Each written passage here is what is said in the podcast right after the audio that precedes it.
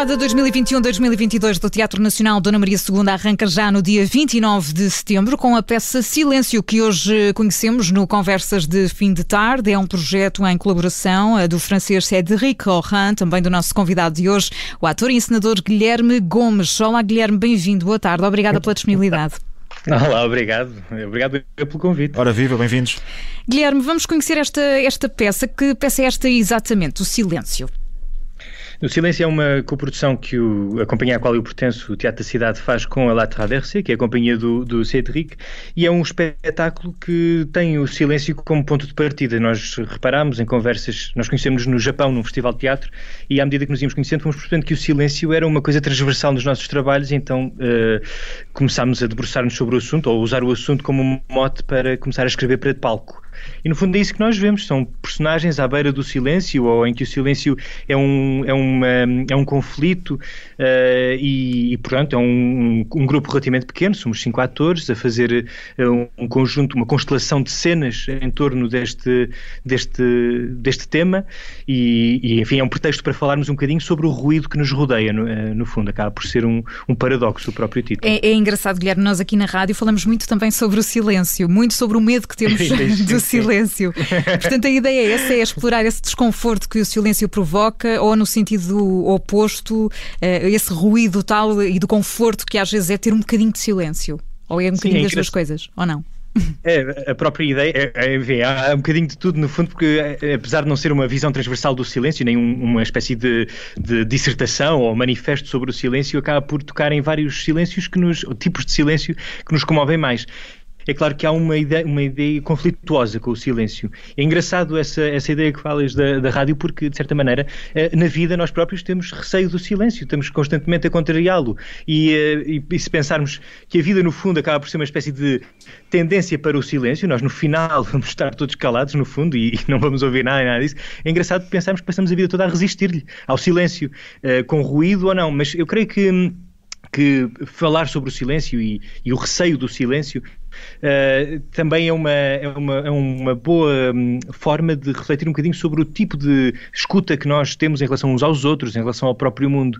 O, o espetáculo, creio que é um bocadinho mais sobre isto, ou seja, ainda há pouco falava com outra pessoa e estávamos a falar sobre as palavras silenciosas ou as frases silenciosas. Muitas vezes convivemos com frases silenciosas e às vezes, quando dependemos exclusivamente da palavra, é inevitavelmente as frases e as palavras silenciosas que não querem dizer nada, mas que de certa maneira acompanham ou, ou, ou nos dão embalo ou contexto, uh, elas fazem parte do nosso cotidiano. De certa maneira, o, o, espetáculo debruça-se também sobre isso, sobre as palavras silenciosas, as, as, uh, os ruídos, as palavras silenciosas na medida em que têm ausência de significado. Uhum. Mas nós uh, estamos aqui sempre a tentar uh, preencher espaços em branco, é isso? ao evitar o, o silêncio? Não, eu creio que não. Acho que às vezes, uh, uh, tanto no falar como no fazer, e no teatro nós sentimos muito isso, às vezes há uma sensação, e o, e o, o, uh, o próprio ruído é um bocadinho isso, há uma sensação de, de, caminhar dentro de água, uma sensação de exercício, de uhum. constante exercício. Há um momento em que deixamos de caminhar dentro de água, e quando isso acontece, quando de repente, se estivermos a falar durante muito tempo, ou se de repente estivermos numa situação ruidosa durante muito tempo, quando finalmente se faz silêncio, ou quando o, o, ruído desaparece, o que é que nós conseguimos ouvir? E de certa maneira, no espetáculo, o teatro, enfim, também é um lugar fantástico para falar sobre o silêncio, como sobre a escuridão, porque um bocadinho uh, a contragosto com o resto do mundo, o, o, teatro é um lugar, por ser um lugar artificial e de invenção e de, de invenção de mundos também, é um lugar onde se consegue duas coisas que no mundo, no geral, é um bocadinho difícil de conseguir, que é o silêncio e a escuridão. A rádio é uma exceção, porque a rádio uhum. também vocês aí têm um belíssimo convívio com, com com, a, com, essa, com isso. Ainda, ainda mas, assim, eh, tentamos evitar também aqui os, os momentos de silêncio. Mas, Ai, mas o, quando há silêncio, João Alexandre é tão bom. Às vezes também é bom, sim. Mas, no, na, numa, por exemplo, quem, quem vai ver um espetáculo, quem vai a um, a um, teatro, já vai preparado também para isso, eh, não é? Ou seja, eh, estas questões, por exemplo, que, que nos podem deixar mais desconfortáveis, como por exemplo o, o silêncio, o teatro, como dizia o, o Guilherme, é, é o local ideal para explorar este, este lado da vida também. Sim, e de certa maneira até fazer as pazes um bocadinho com isso, porque é claro que há circunstâncias e circunstâncias, mas uh, uh, de vez em quando, às vezes o próprio receio do silêncio pode nos bloquear em relação a, a, a, isso. Mas atenção, eu não faço com isto uma espécie de elogio do silêncio e dizer que deviam estar todos calados. Eu acho que é precisamente o, o que pode contribuir nós uh, falarmos neste momento e fazermos espetáculo sobre o silêncio, ou chamar-lhe silêncio, pode ser precisamente a capacidade, com, a capacidade não, o exercício que fazemos de escuta. Uh, tem, falar sobre silêncio tem muito a ver com uh, falar sobre escuta. E, acima de tudo, é esse o, o grande exercício que se faz aqui no, no teatro. Bom, e há uma questão uh, engraçada que vocês formulam também no, no press com que se estão a apresentar à, à imprensa, que fala precisamente dessa formulação de, de, pensamento que é silenciosa até se traduzir em palavras. e, portanto. É, é, é uma ideia que Isso vocês é também exploram. Sim, certamente. É, é, porque o processo criativo é muito, é, tem muitas vezes uh, que ver com isso, porque muitas vezes uma ideia surge e não tem forma, e depois inventá-la é que é o processo criativo. E essa ideia do pensamento acontecer em silêncio é uma coisa que roubei a um. Roubei? Não roubei, mas uh, li num, num, num, num, estudo, num trabalho de um psicólogo russo uh, que fala sobre o protopensamento. E pessoas que entendam sobre o assunto que me estejam a ouvir provavelmente estão a rogar-me pragas porque se calhar nem se chama protopensamento, mas portanto questionem o que eu estou a dizer. Uh, mas eu, eu, ouvi como sendo o protopensamento. O protopensamento o que é que define? Define uma ideia antes de ter palavras e, essa, e, e às vezes é o que nos acontece, dizia o, o, tal psicólogo russo, quando de repente ouvimos um, lemos um poema ou ouvimos alguém dizer alguma coisa e dizemos ah, olha, eu, era isto que eu tinha pensado e ainda não tinha encontrado a forma de dizer.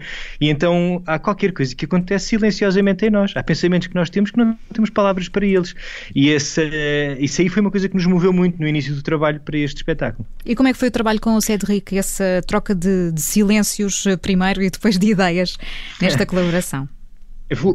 como o nosso trabalho fora deste espetáculo já tem tanto que ver com o silêncio, eu acho que este espetáculo vai mudar a forma como nos relacionamos com, com, com o silêncio nos próximos. Ou seja, tivemos de o, eh, de o visitar de tantas formas diferentes, de tantas perspectivas diferentes, que inevitavelmente, eh, neste momento, se calhar até estamos na, com muita vontade de, de, de ruído, mas com o, com, portanto, os silêncios foram surgindo de forma natural. Nós eh, somos um bocadinho o contrário daquilo que estavam a dizer eh, sobre a relação com os silêncios, porque estamos sempre à procura no, no, teatro e às vezes quando estamos a escrever, estamos sempre à procura do silêncio, precisamente do, do entorno, para nós nos podemos concentrar um, um bocadinho. Mas com o Cedric foi interessante porque há uma dimensão que pode, à partida, parecer uh, de dificuldade e que, passados nossos diriam logo: Meu Deus, vocês são loucos, que é nós vivemos a milhares de quilómetros de distância.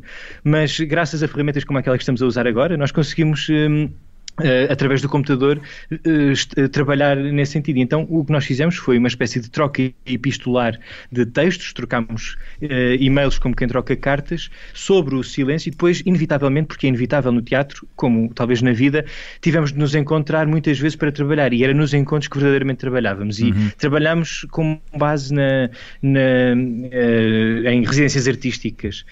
Mas esta dimensão de encontro, de facto, foi, uma, foi outra aprendizagem, ou, ou, antes. É uma coisa que uma pessoa adivinha, mas que, mas que de facto se confirmou. Nós precisamos de estar juntos para trabalhar. Eu até costumo dizer aos meus companheiros, na brincadeira, mas um bocado a sério, que não é por acaso que, que é um grupo de teatro se chama companhia, porque é na companhia que o teatro acontece, na, nossa, na companhia uns dos outros e, e na companhia com o público. E, e, a verdade é que todos sabemos dessas eh, dificuldades que existem uh, em trabalhar à, à distância, há muitos obstáculos que têm de ser ultrapassados nesse processo.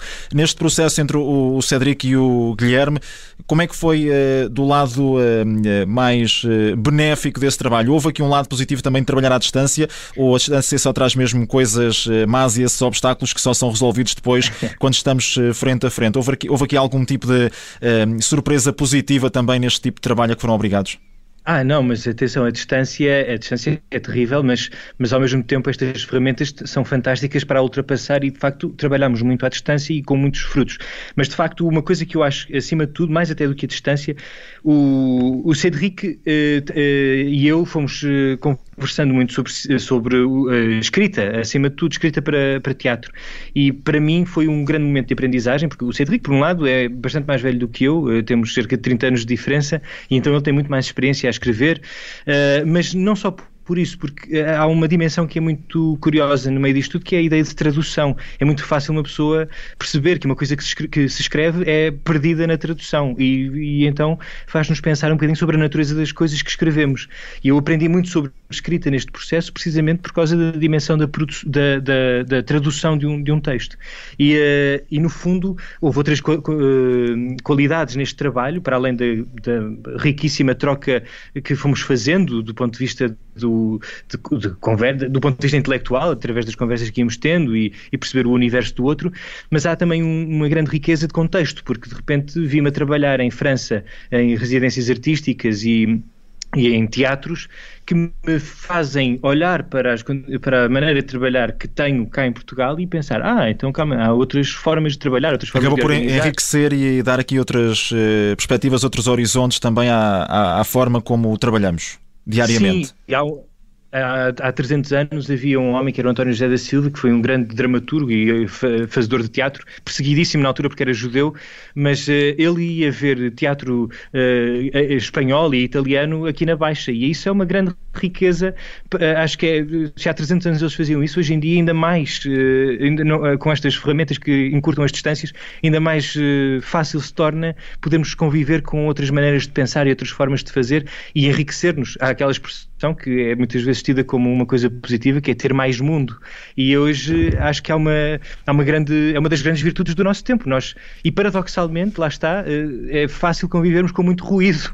Eh, e então é preciso. Nós temos as ferramentas todas para ter mais mundo por vezes temos é uma espécie de é-nos convocada uma espécie de atenção para que essas ferramentas todas e essa informação toda não nos uh, apanhe desprevenidos e não seja uma espécie de avalanche que nos uh, consuma completamente. Sim, voltando ao silêncio, damos se calhar muito mais valor ao silêncio do que, do que se dava antigamente. Em relação a esta questão da tradução, falavas aí dessa questão da, da tradução de certas palavras, daquilo que se traduz numa língua e noutra. Em relação à percepção cultural que nós temos do silêncio, houve aqui alguma coisa que te surpreendeu neste trabalho, nesta colaboração? Colaboração uh, e com a visão do Cedric também?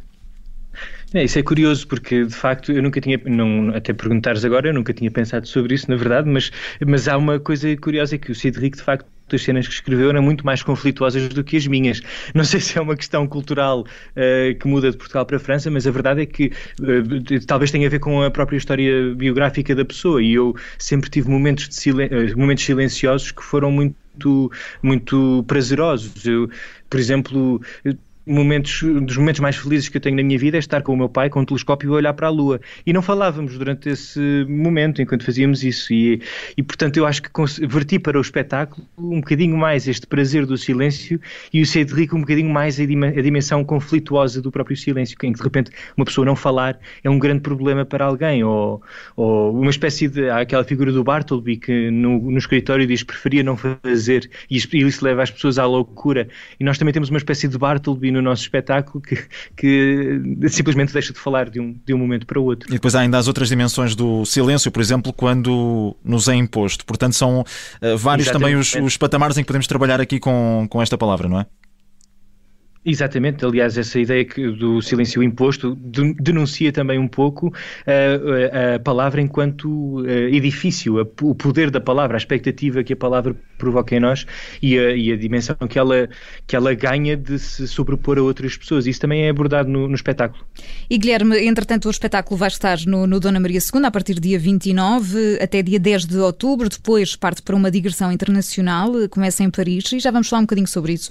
Mas em relação à, à pandemia, pandemia, todo este, este contexto mais eh, difícil, afetou todos os setores. O setor da cultura foi um dos mais atingidos.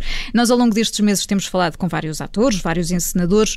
Falamos também um bocadinho do papel que o teatro deve ter nestes momentos, mas eh, não só. E jogando aqui também com esta questão do silêncio da palavra, tu um, ehm, tens uma abordagem do teatro e consideras que o teatro deve ser um uh, local, um espaço de, de fala, de ação política, ou consideras que, pelo contrário, é também no teatro que às vezes é necessário esses silêncios que colocam tudo em, em perspectiva?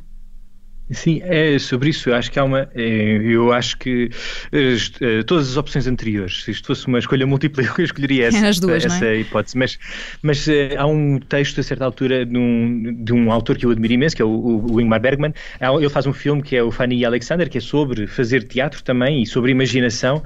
Fica o conselho para todos os ouvintes da Rádio Observador. mas a certa altura aquilo começa com a véspera de Natal no, no, num teatro e o, o, o diretor do teatro vai dizer dizer umas palavras. E ele diz que o teatro, aquele teatro pequenino, às vezes funciona para uh, pensar o mundo e compreendê-lo e arranjar as metáforas para o decifrar, mas outras vezes as paredes grossas daquele teatro também servem para nos aliarmos, aliarmos do, do, do mundo e, e, e salvar-nos de certa maneira quando precisamos, porque eu acho que, enfim, há momentos muito diferentes na vida das pessoas e às vezes precisamos de ir ver um espetáculo que nos esclarece em relação ao mundo, há outras vezes em que precisamos de ver um espetáculo que nos faça esquecer um bocadinho o mundo mundo ou, ou que nos apresenta outras outros mundos possíveis. E de certa maneira eu acho que o teatro tem essa, essa função e, e, e, faz isso sempre, faz, tem essas funções todas, a política, na medida em que nos decifra o mundo e, e nos eh, instiga. Nos coloca a pensar a em determinadas situações, não é? em determinados uma, aspectos. Uhum.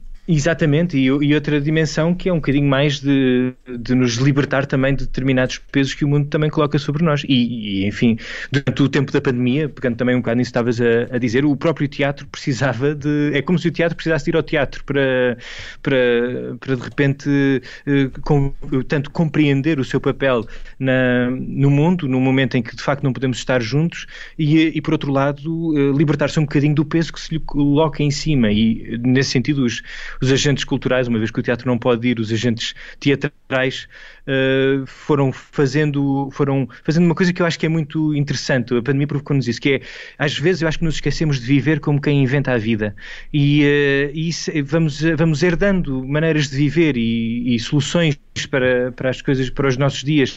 E de certa maneira, apesar de também termos sentido isso, mas houve muita gente que teve de por razões infelizmente menos boas, mas teve de inventar eh, a, a, vida naquele momento, teve de inventar a maneira de se posicionar no mundo. Eu falo por mim, eu comecei a fazer uh, coisas que não, não, por, não, não tanto como uma forma de me salvar, uma, de me salvar a mim próprio de, do, do, da ausência do teatro enquanto exercício. Como por exemplo, dá para, por exemplo, ficar aqui eh, uma ou duas uh, sim, que sim. não seja uma, uma intrusão Este... na vida privada? Não, porque quem sois? Não, é uma, é uma. Na verdade, desde escrever, uh, uhum. comecei a escrever muito mais, uh, mas, uh, mas de um ponto de vista. E foi uma questão de necessidade ou mais para hum, uma questão de eliminar o tédio, por exemplo?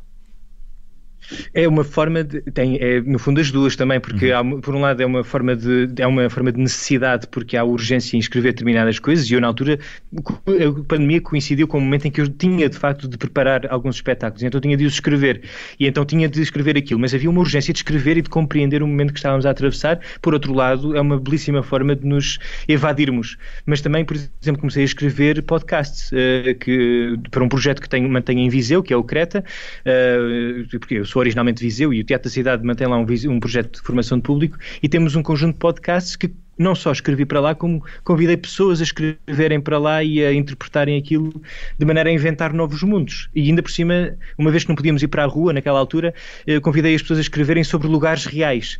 E então eram as memórias das pessoas sobre os lugares, os lugares reais, mas a invenção também de novos mundos para lugares reais, como se fosse uma espécie de, de paisagem inventada. Uhum. A questão das, das cidades, dos lugares, de memória e do silêncio, muito falámos nós sobre isto agora nestes últimos Sim. meses. Só regressando aqui um bocadinho também à, ao palco, ao, ao, teatro, mas a propósito ainda da pandemia e, e deste último mais ou menos ano e meio, uh, tentou-se refletir ou tentou-se encontrar aqui um espaço maior para reflexão ao longo dos últimos meses. Houve quem a, a procurou também como uma espécie de, de, de salvação uh, essa, essa maior reflexão uh, para escrever, para produzir também profissionalmente.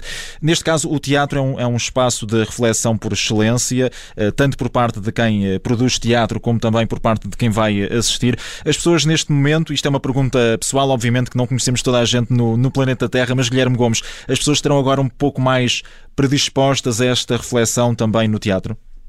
É assim, uma das questões, e agora até faço a ponto com outros contextos, mas eh, em, tivemos em Amiens a ensaiar durante duas semanas e, assisti, e coincidiu com a nossa estadia lá um, eh, um, a apresentação da temporada do teatro da cidade de, de Amiens.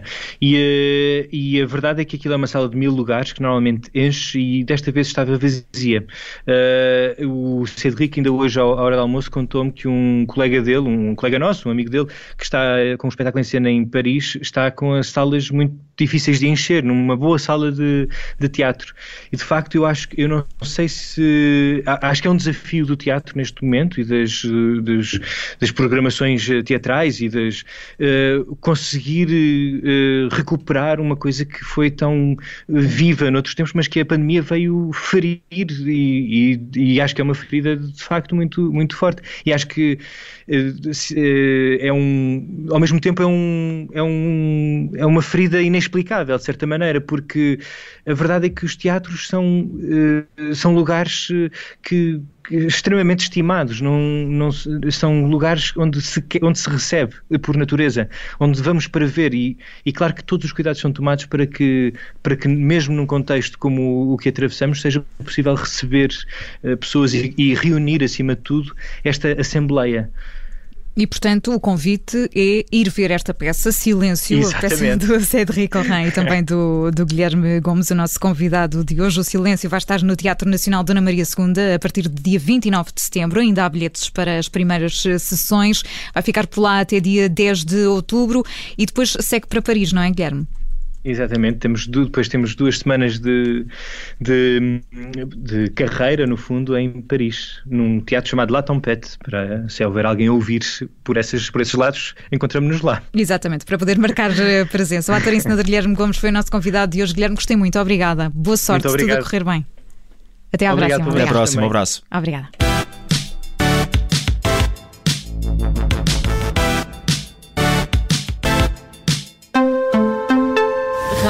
Olá, eu sou Ana Filipa Rosa. Obrigada por ouvir este podcast.